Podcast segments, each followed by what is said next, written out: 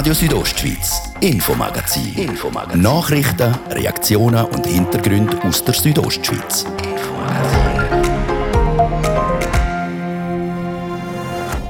Und heute mit dem Thema, wo im Kanton Graubünden schon seit Jahren keine gute Schlagziele bringt. Vor neun Jahren ist es losgegangen, Hausdurchsuchungen bei Bauunternehmern im Unterengadin. Die entscheidenden Hinweise zum Baukartell im Unterengadin, die hat der Adam Quadroni geliefert. Gestern hat Puck ihren letzten Bericht zur Untersuchung präsentiert und heute auch ein Bericht von zwei Professoren, die im Auftrag der Bündner Regierung eine Administrativuntersuchung durchgezogen haben. Beide Berichte kommen mit ein paar Nuancen zum gleichen Ergebnis. Der Professor Andrea Stöckli im Interview und auch im Interview der Regierungspräsident Mario Cavicelli und im zweiten Teil ab um halb sechs Reaktionen der Bündner Parteien. Das ist das Infomagazin bei Radio Südostschweiz vom Donnerstag am 10. Juni. Einen guten Abend.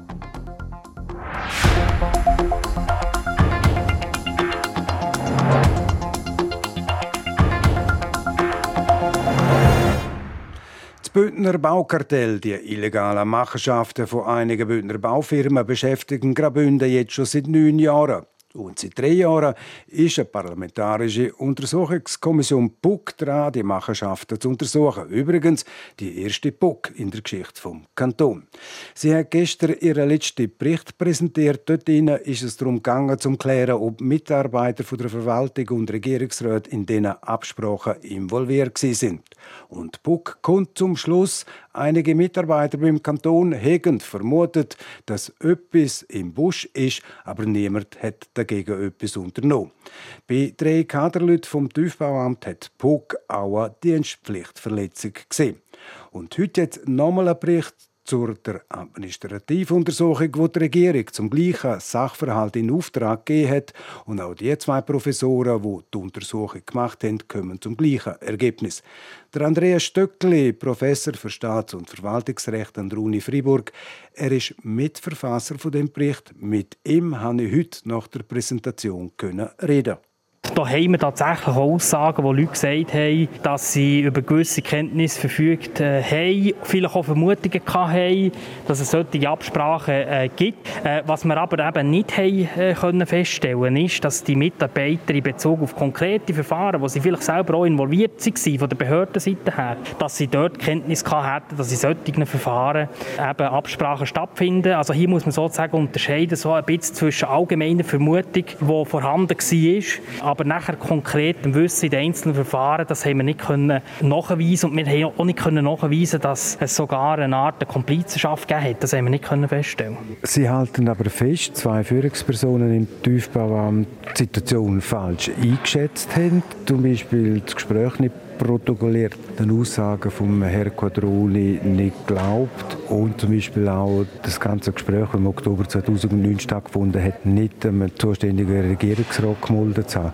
Das sind doch schon erhebliche Fehlverhalten. Eben in den Berichten reden wir von einem Fehlverhalten. Jetzt die personalrechtliche Beurteilung haben wir nicht äh, vorgenommen, aber wir sehen im Zusammenhang mit dem Vortrag von Herrn Quadroni verschiedene Fehlverhalten. Das hat man, wenn man das vereinfacht sagen, hat man den Fall schlecht gemanagt. Es ist wahrhaftig so, wenn man dort mehr insistiert hat, wenn man dem Herrn Quadroni geglaubt äh, hätte und er hat ja später Recht bekommen, hätte man da unter Umständen schon früher können intervenieren. Es ist sicher nicht äh, ganz unerheblich, dass man den Fall nicht entsprechend äh, auch behandelt hat, aber ich kann an dieser Stelle nicht sagen, was jetzt das personalrechtlich zu bedeuten hat für die Betroffenen, die äh, genannt habt.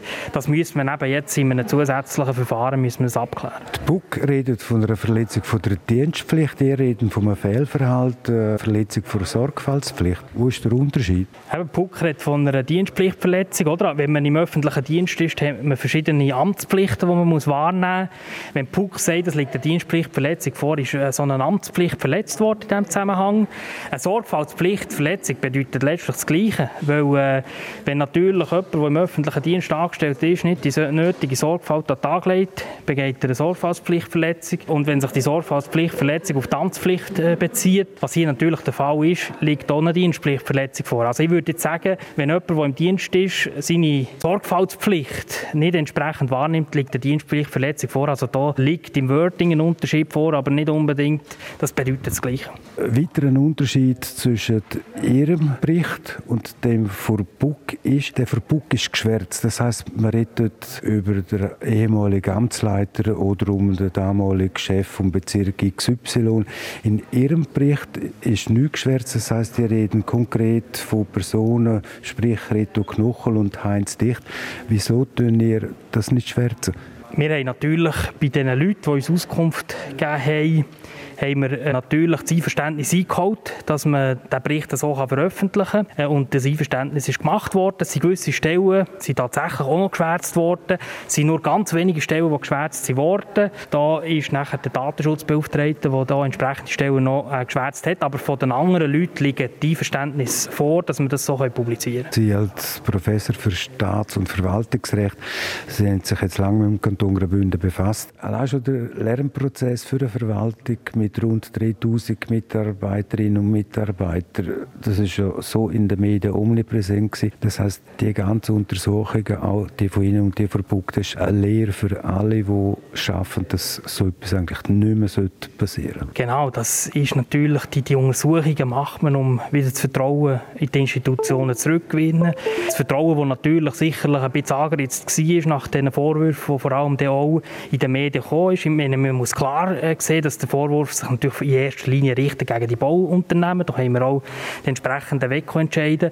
Aber das sind eben nachher auch Vorwürfe gegen den Kanton laut worden. Die sind eben bis äh, dorthin gegangen, dass da Korruption im, im, Spiel ist. Und da ist es natürlich nachher wichtig, dass man eben die Untersuchungen macht und eben eruiert, stimmt das, trifft das zu oder trifft das nicht zu. Mit dem kann man das Vertrauen äh, von der Bevölkerung wieder äh, gewinnen und sozusagen ein bisschen weit die Rechtsstaatlichkeit wiederherstellen. Es ist ein ganz zentraler Lernprozess, den man hier macht. Und man kann eben auch noch konkrete Learnings ziehen aus diesen Untersuchungen, indem man eben sieht, in diesen Bereichen kann man jetzt noch ein Stück weiter gehen. Das ist schon ein ganz wichtiger Aspekt. Das sind eigentlich die zwei Aspekte. Einerseits geht es darum, eben sozusagen die Vergangenheitsbewältigung zu machen, das Vertrauen wiederherzustellen und andererseits geht es darum, den Kanton für die Zukunft in diesen Fragen noch besser aufzustellen.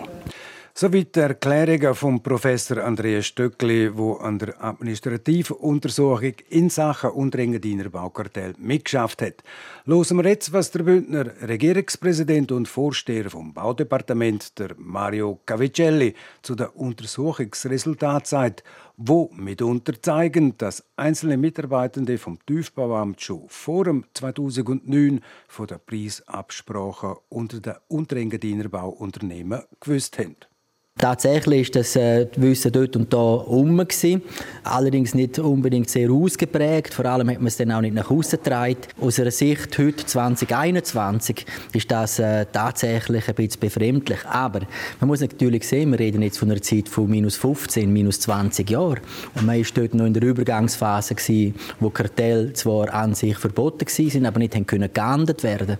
Aber äh, es hat trotzdem auch unter dem speziellen Umfeld damals Moment gehabt, wo Handlungspflichten wären von den Mitarbeitenden. Gerade am Hintergrund, weil ja auch Mitarbeiter beim Tiefbauamt waren, die vor ihrem Job dort auch als Bauunternehmer oder im Bauwesen selber tätig waren und bei Preisabsprachen mitgemacht haben. Also es kann doch nicht sein, dass das irgendwie nicht aufgeflogen wäre ab dem Tiefbauamt. Es ist festgestellt worden, dass ähm, ein generelles Wissen äh, mindestens nebulös herum war.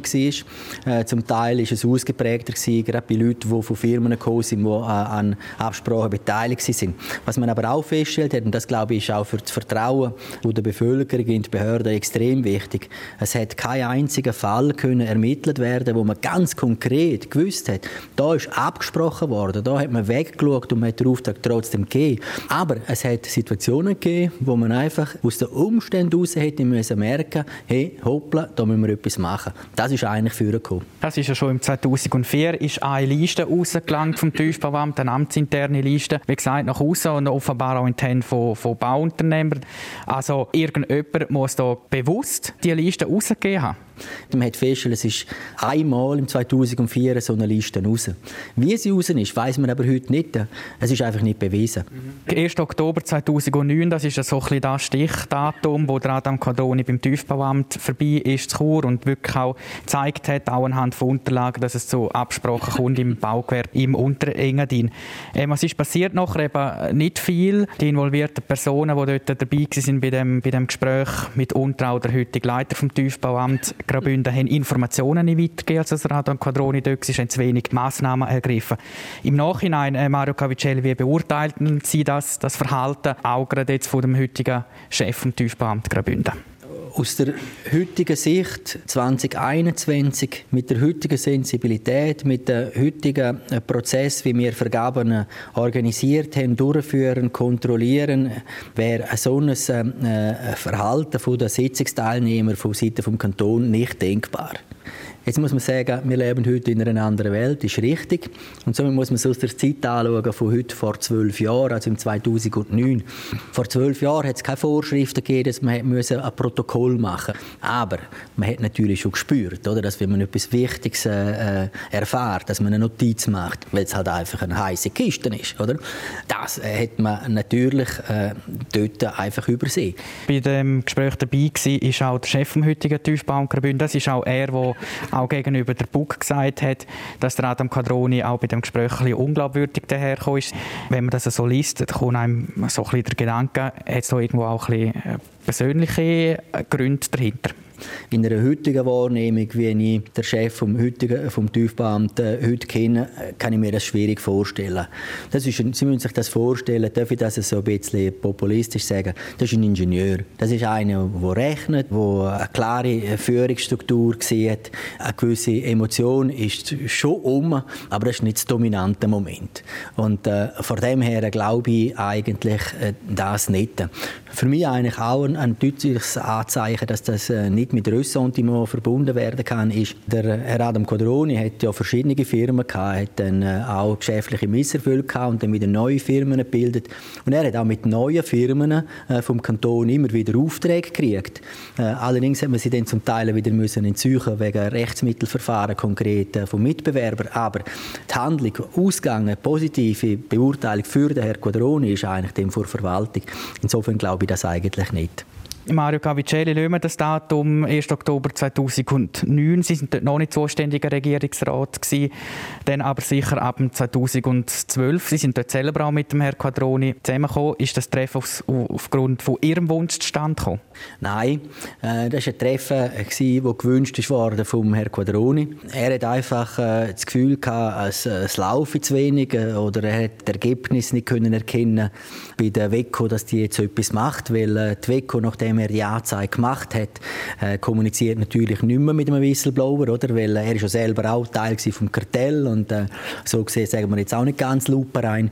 Und ich habe es äh, eigentlich als Chance angeschaut, äh, ihn auch persönlich einmal äh, zu sehen und einmal äh, kennenzulernen, im Wissen, dass wir auch, auch wir intern, ohne dass er das gewusst hat und ihm das natürlich haben können sagen, schon vorher auch schon angefangen haben, unsere internen Prozesse anzuschauen, um zu verbessern. Wie war das Gespräch dort? Wie haben Sie den Adam Quadroni wahrgenommen?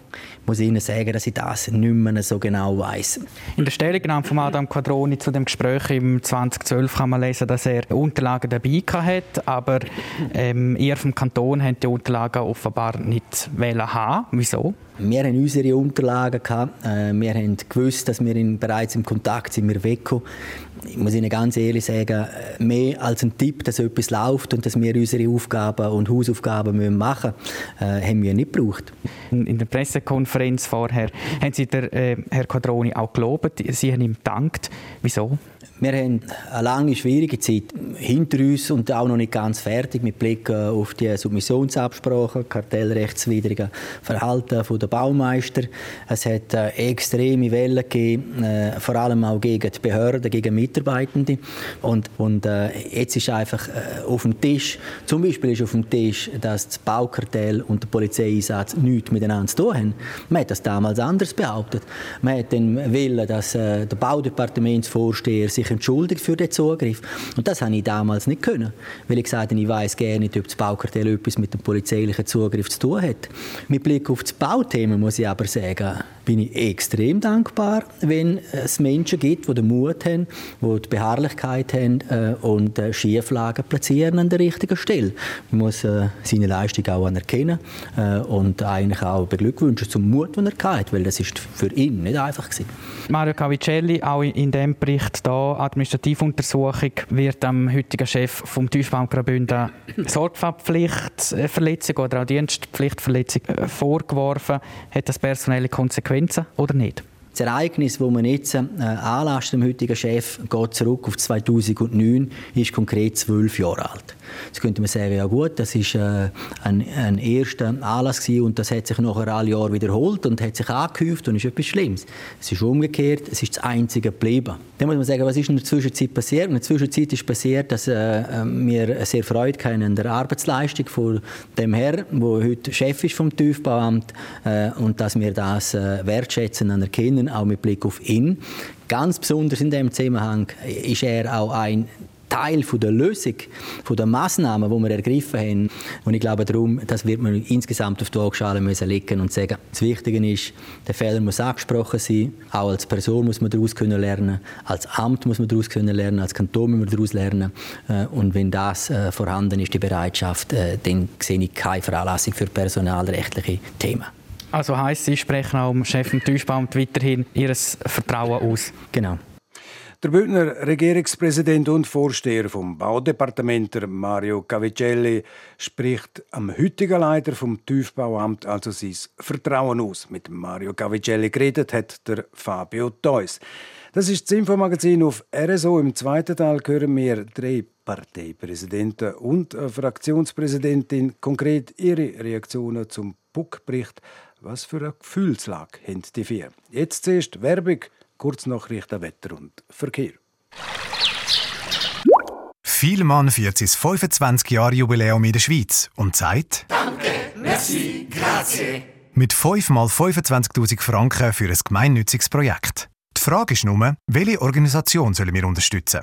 Schicken Sie uns jetzt Ihre Vorschläge. Alle Infos auf dankeuchfüreuch.ch. Brille Vielmann. EM Kickoff beim Mediamarkt. Profitiere jetzt von 12% Rabatt auf alle TVs ab 49 Zoll und 15% auf alle Dolby Atmos Soundbars von Sony. Mediamarkt. Wie für mich gemacht. Ihr hört RSO am halb sechs. Kompakt informiert jetzt mit Gian Andrea Accola. In der Schweiz und in Liechtenstein sind dem Bundesamt für Gesundheit BAG innerhalb des letzten Tages 358 neue Coronavirus-Ansteckungen gemeldet worden. Gleichzeitig registrierte das BAG 18 Spitaleintritte und sechs neue, Tode, ne, sechs neue Tote. Diese beiden Zahlen enthalten auch Nachmeldungen. Der Leitzins im Euroraum bleibt auf dem Rekordtief, er beläuft sich weiter auf 0%. Das entschied der Rat der Europäischen Zentralbank, wie es in einer Mitteilung der Notenbank heißt. Der Europarat dringt erneut auf eine sofortige Freilassung des inhaftierten Oppositionellen Alexei Nawalny. In einer Zwischenresolution appellierte das Ministerkomitee nachdrücklich an Russland, Nawalnys Verurteilung aufzuheben. Denn der Europäische Menschenrechtsgerichtshof hatte in dem Fall entschieden, dass das russische Urteil zum Betrugsvorwurf willkürlich und offenkundig unangemessen war. Ein Kleinbus ist in Russland wegen defekter Bremsen in eine Haltestelle mit wartenden Menschen gefahren. Sechs Menschen starben bei dem Unglück, das sich in der Region Sverdlovsk ereignet hatte. Fünf weitere Menschen seien verletzt worden, teilten die Ermittler mit. Wetter. Präsentiert von HP Sen AG, Ihre offizielle Seat- und Cupra-Händler in Chur und Umgebung. Am Abend kann es lokal einen Platzregen geben. Mehrheitlich bleibt es aber trocken. Morgen Freitag gibt es trotz Quellwolken einen sonnigen und summlich warmen Tag mit bis zu 27 Grad im Churer Rital, 24 in der Surselva und 17 im Oberengadin. Verkehr. Feierabendverkehr haben wir in der Stadt Chur, sonst aber kommen wir gut voran. Und jetzt geht es wieder weiter mit dem Infomagazin. Ich gebe zurück zu Martin De Platzes.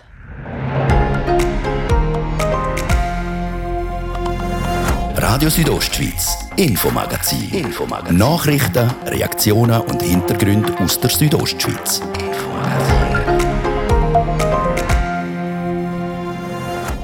Es ist das erste Mal, dass in Graubünden eine parlamentarische Untersuchungskommission kurz BUK gewisse Abläufe und Vorkommnisse in der Verwaltung auf ihre Rechtmäßigkeit müssen untersuchen Weil eben bezweifelt worden ist, dass alles so abgeht, wie man es eigentlich von den Beamtinnen und Beamten erwartet. Zum Wohl der Bürgerinnen und Bürger. Jetzt im Infomagazin Reaktionen der Parteien zum Bericht von der BUK.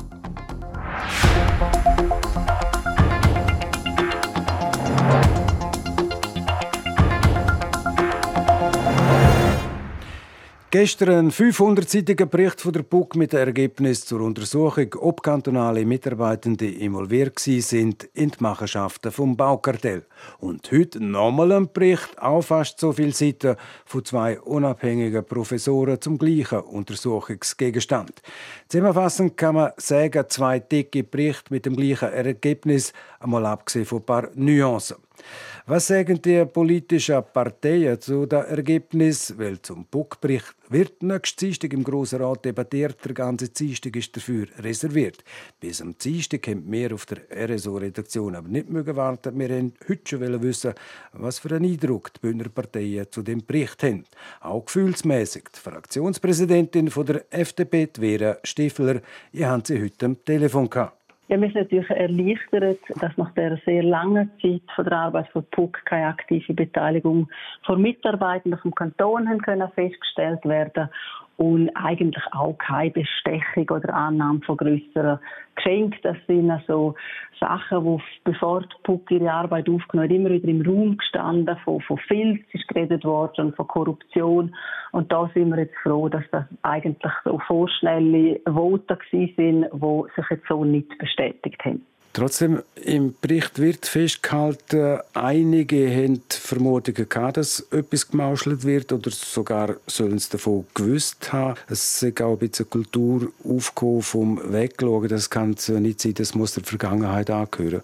Das ist ja so. Also wenn man das so durch die Interview durchliest, dann ja, man liest, das ist vermutet worden, einige haben etwas gewusst, viele haben klar etwas gewusst, ein paar haben gar nichts gewusst, ein paar haben sich nicht verantwortlich gefühlt, ein paar haben sich nicht getraut, um etwas zu sagen. Also das zeigt schon, dass das Klima und Kultur in dem, im, im Tiefbauamt oder bei der Verwaltung allgemein natürlich stark zu hinterfragen ist. Und nichts machen ist definitiv der falsche Weg gewesen. Es ist für mich aber auch von oben ab eine klare ja, Führungsschwäche, dass es überhaupt so weit kommt. Vera Stifler, nächste Woche am Dienstag ist der ganze Tag in der Juni-Session vom Grossen Rat reserviert für die Debatte zum PUC-Bericht. Was erwarten Sie sich von dem Tag? Wir erwarten natürlich, dass PUC einerseits uns selber auch nochmal eine detaillierte Auskunft gibt und dann äh, werden wir natürlich auch an die Regierung Forderungen stellen, unter anderem, dass natürlich jetzt die Handlungsempfehlungen von der PUC, wenn von der Regierung selber noch nicht umgesetzt, äh, dass die geklärt werden, abgeklärt, sauber aufgearbeitet werden. Und was mir persönlich sehr wichtig ist, dass regelmäßig kommuniziert wird. Das hilft auch einfach für das Image, als Image in der Bevölkerung, aber auch für, mich, für uns, für Parlamentarier, dass wir wissen, die Regierung oder die einzelnen Ämter sind jetzt wirklich dran und möchten nicht nur das Kapitel abschließen, sondern auch das ganze Buch. Die FDP-Fraktionspräsidentin Vera Stifler. Und wie ist es mit dem Gefühlszustand beim Co-Präsident der Mitte Graubünden? Wie es um ihn steht, hat der Kevin Brunold ähm, Fabio Theus gesagt. Ja, ich bin äh, nach wie vor schockiert, dass so viel kriminelle Energie stattgefunden hat und die involvierten Bauunternehmer, was man da gemacht hat, es ist wirklich schockierend. Dass so etwas hat, äh, können stattfinden in unserem Kanton, das darf einfach äh, nicht passieren. Der Bugbericht zeigt auch drei Dienstpflichtverletzungen. Einerseits beim ehemaligen Chef vom Tiefbauamt Graubünden, aber auch zwei Dienstpflichtverletzungen bei zwei Personen, die noch im Amt sind, nämlich der heutige Leiter vom äh, Tiefbauamt Graubünden. Kann man mit so einer Person als Leiter von so einem grossen Amt überhaupt künftig noch zusammenarbeiten? Kann man da überhaupt noch das Vertrauen haben? Diese Seite muss man dann auch noch hören in dem Ganzen und dann muss die Regierung sagen, wie es weitergeht in dieser Sache. Das ist wirklich etwas in der Verwaltung äh, und wir werden das natürlich genau anschauen, was da passiert. Im Buchbericht steht ja auch, dass teils Grossräte damals, die selber auch Bauunternehmer waren, im Bauwesen tätig waren, ihre politische Funktion eigentlich auch als Grossrat ausgenutzt haben, um an persönliche Interessen daran zu kommen. Also namentlich hat man detaillierte Informationen, amtsinterne Dokumente bekommen beim Tiefbauamt. Sie sind selber Grossrat, das ist völliges No-Go, oder? Das ist ein absolutes No-Go. Wir sind als Grossräte gewählt, um der Bevölkerung zu dienen und ganz bestimmt nicht zum Eigeninteresse vertreten, vor allem auch nicht äh, finanzielle äh, Interessen und vor allem nicht, wenn die noch entgegen am Interesse von Kanton Graubünden gehen. Am nächsten Dienstag äh, wird der Buchbericht behandelt im Grossen Haben ihr da schon ein gewisses Vorgehen aus der Sicht von der Mitte Graubünden, wenn ihr das angehen, die Debatten auch am nächsten Dienstag? Wir haben jetzt wirklich einen guten Bericht auf dem Tisch, der eine breite vollumfassende Auslegeordnung äh, darbietet über den ganzen Skandal. Und es ist unsere Aufgabe, um auch politisch dafür zu sorgen, dass die Maßnahmen umgesetzt werden, die umgesetzt werden, die empfohlen worden sind von der PUC und sicherstellen, dass so etwas nie mehr im Kanton Graubünden passiert. Der Kevin Brunol seit dem letzten Montag Co-Präsident der Mitte Graubünden. Und von der Mitte gehen wir jetzt politisch nach links. Und auch vom SP Graubünden-Präsident André Perl hat der Fabio Theus wissen, wie es ihm gefühlsmäßig geht, jetzt wo die Berichte auf dem Tisch liegen. In erster Linie habe ich es einfach sehr aufschlussreich gefunden und ja, sonst haben mich natürlich gewisse Sachen schon erschüttert. Vor allem, wenn man sieht, was für eine Kultur vom Wegschauen bei der kantonalen Verwaltung zum Teil geherrscht hat. Das ist die falsche Geisteshaltung für das Tiefbauamt vom Kanton Graubünden. Und es ist generell die falsche Geisteshaltung im Kanton. Auch die Leute, die sonst beteiligt sind am Kartell, nichts sagen, kommt dann schon irgendwie gut. Man weiß, es ist nicht ganz koscher, was man macht. Aber so wirklich ein Unrechtsbewusstsein und dass man den Kanton um Millionen betrügt, das war einfach nicht da gewesen. Und das ist erschütternd, nochmal zu lesen. Ja. Was sind aus Ihrer Sicht jetzt auch die wichtigen Massnahmen, wo man muss verfügen muss, dass eben so Zeugs nicht mehr passiert, auch im Kanton? Also ich glaube, der Bericht zeigt ja auf, dass schon viel gegangen ist und dass der Kanton Graubünden mittlerweile auch in der Prävention gegenüber Absprachen im Submissionswesen viel besser unterwegs ist, auch schweizweit, leider auch wegen leidigen Erfahrungen. Aber es muss schon auch nochmal ein tiefgehender Kulturwandel weiterher. Es muss der hinterste und der letzte in der Verwaltung klar sein, dass es so eine Kultur vom Wegschauen nicht mehr gibt. Im Gegenteil, dass man es eben schätzt, wenn man Sachen ans Licht bringt. Ja. Nächste Woche wird das behandelt, der Buchbericht im Parlament. Am Dienstag, was erhoffen Sie sich aus dieser Debatte heraus? Ich erhoffe mir, dass nochmal ganz klar wird, dass man so eine Kultur vom Wegschauen nicht toleriert. Dass wir jetzt eine Kultur von Transparenz haben, von der Prävention, vom Heranschauen. Ich befürchte, dass es nochmal ein, zwei Versuche wird geben, das Ganze ein zu verharmlosen. Und dort werden wir uns sicher dagegen wehren. Sollte das klein geredet werden, das Baukartell und der Effekt, was für den Kanton Graubünden hatte sagt der André Bern. Und auch der Präsident der SVP Graubünden, Roman Hug, hat über die Bericht mit dem Fabio Theus geredet. Teil davon schon fast wie in einem Krimi. Ja, es ist ein Stück weit, äh, könnte man es als Krimi bezeichnen. Man darf aber nicht vergessen, es sind immer Persönlichkeiten und Schicksale dahinter. Von dem her hat es da auch schwierige Passagen, wo man förmlich mit Lesen spürt, wie das für einzelne Personen schwierig ist. Eine schwierige Passage, die man liest, ist halt auch die, dass es drei Dienstpflichtverletzungen gibt. Eine betrifft den ehemaligen Chef vom Tiefbauamt Graubünden, ist inzwischen pensioniert. Eine aber auch der aktuelle Chef vom Tiefbauamt Graubünden. Das ist eine Dienstpflichtverletzung. Was muss da passieren? Ja, schauen Sie, Dienstpflichtverletzungen, die gibt es noch öfters in dem Kanton. Die Frage ist der Grad von der Schwere und wiederholt sich das Ganze wieder. Und von dem her wäre es jetzt völlig unseriös, wenn man da irgendwelche Konsequenzen direkt fordern würde. Das ist die Arbeit, die nächste Woche im Parlament geleistet werden muss. Aber das kann ja nicht sein, das zeigt auch der Bericht, dass der Chef vom Tiefbaum zu Graubünden bei dem Gespräch am 1. Oktober 09 beim Quadroni dabei war und einfach nachher nichts gemacht hat, keine Informationen weitergeleitet hat.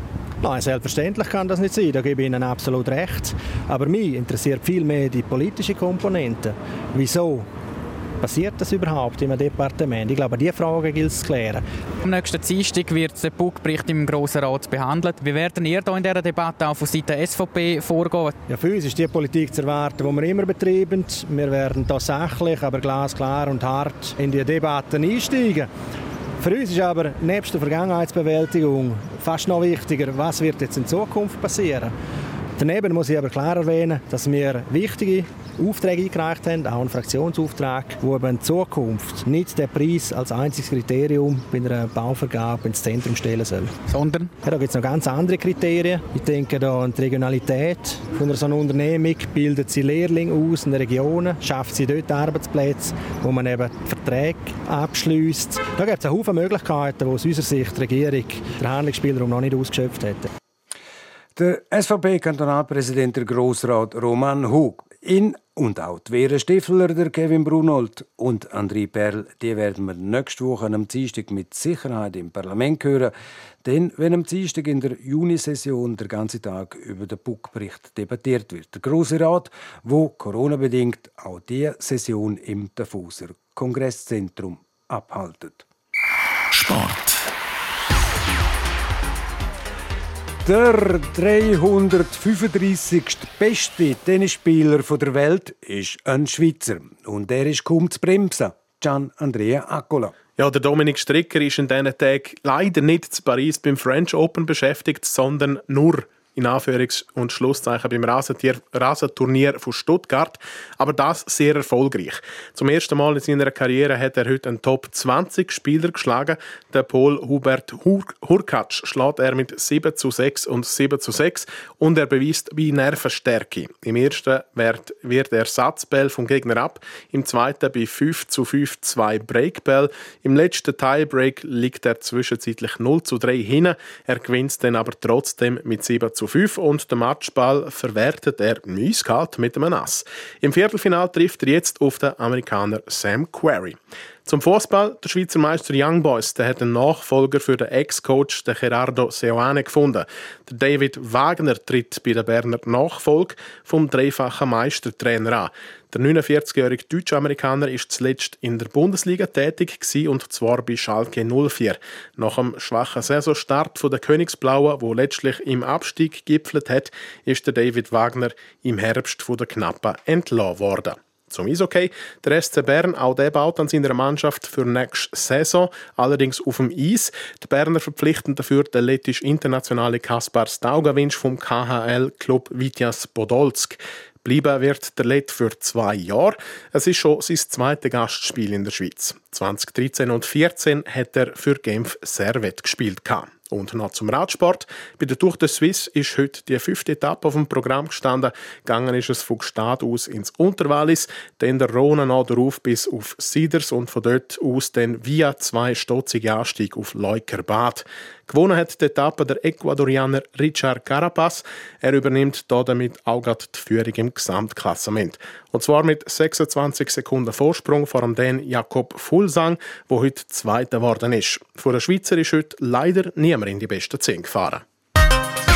Sport.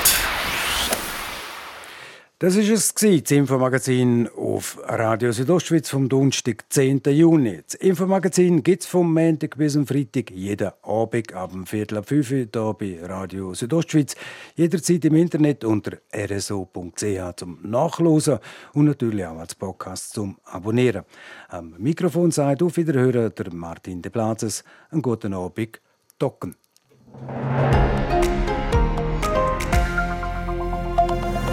Radio Südostschweiz, Infomagazin. Infomagazin. Nachrichten, Reaktionen und Hintergründe aus der Südostschweiz. Infomagazin.